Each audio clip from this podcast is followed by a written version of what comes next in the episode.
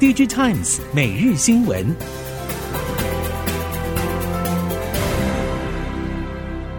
新时代的孩子如何提前准备？学科知识、多国语言、才艺、运动体能，也要培养跨领域整合能力、多元世界观点。康桥颠覆传统教学，让孩子爱上学习，勇于挑战。康桥国际学校新竹校区一百一十三学年度幼儿园、小学、国中现正招生中，请上网搜寻康桥国际学校或洽零三五六六八二九九。听众朋友们好，欢迎收听《Digital Times 每日新闻》，我是翁方月，现在为您提供今天的科技产业新闻重点。首先带您关心。华为近期推出的 Nova 十二手机各分层产品，预计将搭载华为自家麒麟处理器以及高通旧款四 G 处理器。该系列一直以来主打外观美型、价格实惠的方向。Nova 十二系列开放预购之后，就如同先前 Mate 六零一样快速秒杀。这样的表现也让市场上有意见认为，华为开始在中低阶手机布局，除了冲击其他中系品牌之外，对于联发科来说也会是一大威胁。不过，熟悉 SOC 人士直言，只要华为继续推出手机产品，基本上就不会在中国手机市场中泡沫化。但要更进一步冲上第一梯队，只要先进制程这道门槛没有突破，基本就没有机会。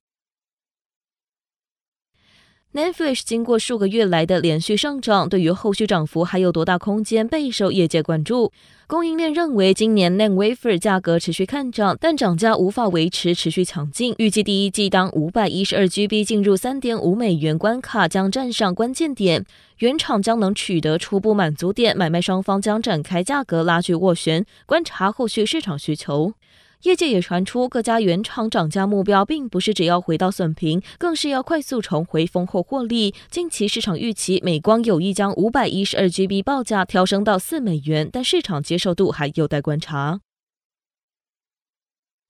台系 MCU 业者盛群生权近年积极抢进印度市场。日前，意大利微控制器开发板业者 Arduino 透露，正在计划与印度当地的 EMS 业者合作，预计最快今年第一季在印度生产。台系 MCU 业者也在产品研发上透过 Arduino 系统推出模组方案，面对市场变化，并持续看好印度市场的成长空间。对于印度 MCU 市场后续发展，MCU 业者认为，尽管全球整体消费环境疲软，但印度市场去年表表现相对亮眼，相对于其他地区还是有比较大的发展前景。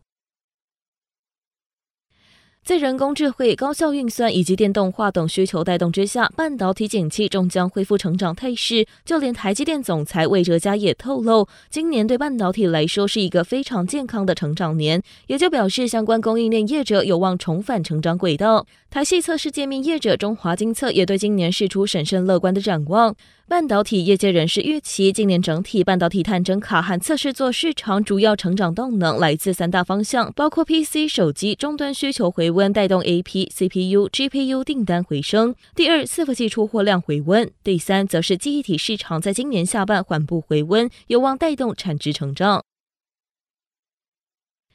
三星电子推出搭载 AI 功能的 Galaxy Book 4系列，正式揭开 AI 笔电竞赛序幕。AI 笔电能否为不振的 PC 市场注入成长活水，备受市场关注。Galaxy Book 4之所以受到南韩业界高度关注，是因为这是三星第一款 AI 笔电，搭载 Intel 新一代晶片组 Core Ultra，不需要网络连接就可以在装置端进行 AI 运算，实现多样化 AI 应用，运作起来也更加顺畅。日前，Intel 也宣布，超过三十五家 PC 制造商将在今年第一季推出将近两百三十款的 AI 笔电，预示 AI 笔电大战的展开。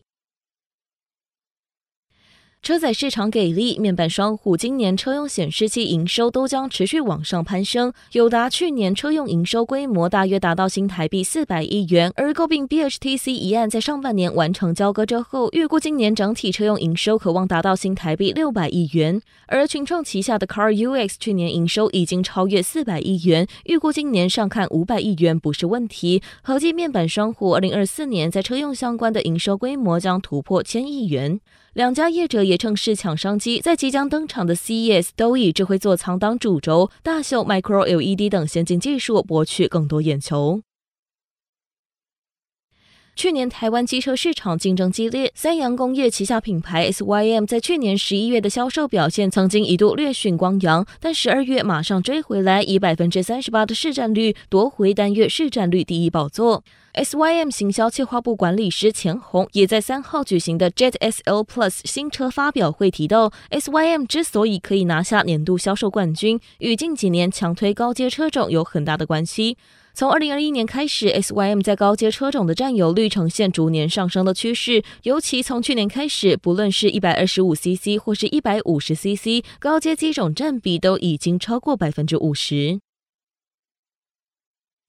电动自行车经历一年的库存调节，今年有机会迎来好年。电动自行车电池模组厂 AES-KY 指出，去年第四季已经是产业谷底，对于产业复苏时间点与自行车同业看法相近，预估落在今年中旬，对今年营运审慎乐观。自行车品牌双雄巨大和美利达评估，今年中旬库存调节可望结束，下半年重回产业常态。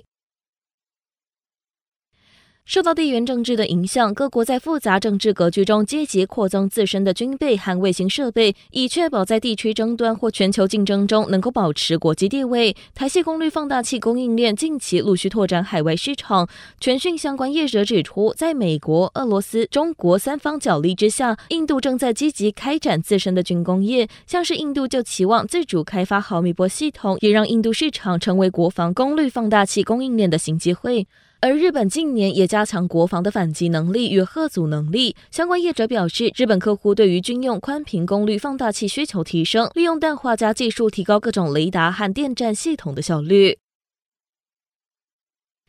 日本石川县等地在今年一月一号下午四点十分左右发生地震。石川县与周遭的富山县、新潟县、福井县等有多家半导体等电子产业供应链聚集，例如东芝旗下功率半导体制造工厂东芝嘉贺电子、村田制作所位于福井县越前市的基层陶瓷电容主力生产工厂等。一家电子零组件厂商负责人指出，从地震规模来看，应该会对生产设备有很大的影响。根据日经新闻报道，东京威力科创、爱德万测试、LaserTech、东京精密、ULVAC 等五家日本半导体设备厂，在二零二二年度聘雇海外员工数首次超越日本本国员工数。就近服务海外客户是海外员工增加的主要原因？例如，LaserTech 生产的极紫外光制成光照检测设备，以台积电、三星电子、Intel 等日本之外的半导体厂为客户，营收有九成来自海外。日本半导体设备厂海外营收逐渐成长，以抵消多年来日本境内半导体设备需求下滑的问题。在都市化和工业化的过程中，市场对能源损耗的关注度提升，确保电力基础设施的可靠性成为重要课题，带动电力监控仪表市场有相当幅度的成长。九鼎电力指出，从企业厂区、大楼建筑、家户居所到未来四处林立的电动车充电桩，每个环节的用电都需要能及时监控。相关资讯不只可以为近零排放立下基础，累积的数据也可以借由应用服务供应商创造更高的附加价值。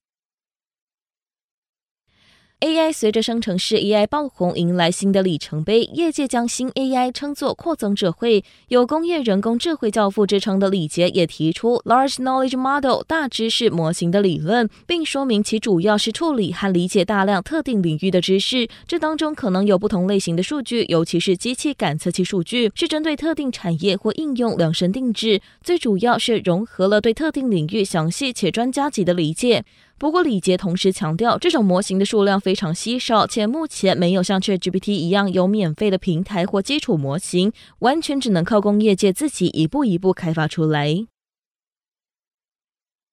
生成式人工智慧热潮催生大量新兴软体和应用，也让应用程式界面受到市场关注。应用程式界面的全球经济规模估计已经超过十兆美元。发展数十年的应用程式界面不再只是 IT 工具，也逐渐成为企业产品和商业模式的一部分。不过，针对应用程式界面执行的攻击，估计在二零二七年将达到七千三百次以上。单一企业拥有的应用程式界面数量大量攀升，无形中也增加可能遭受。受骇客攻击的范围和资料外泄的风险。为了报复以色列，先前也门什叶派胡塞反抗军陆续以发射火箭和无人机等方式攻击航行红海的外籍商船，企图阻挠往来以色列的海上货运，包括丹麦航运巨擘马士基和全球货柜海运龙头地中海航运的船舶都遭到攻击，造成近期海运报价波动。不过，美国已经联合多国组织护航舰队击沉胡塞反抗军的船舶，并射杀其成员，情势可望受到控制。相关业者也预期海运市场场将有望回归正常。以上新闻由《Digital Times 电子时报》提供，翁方月编辑播报。谢谢您的收听。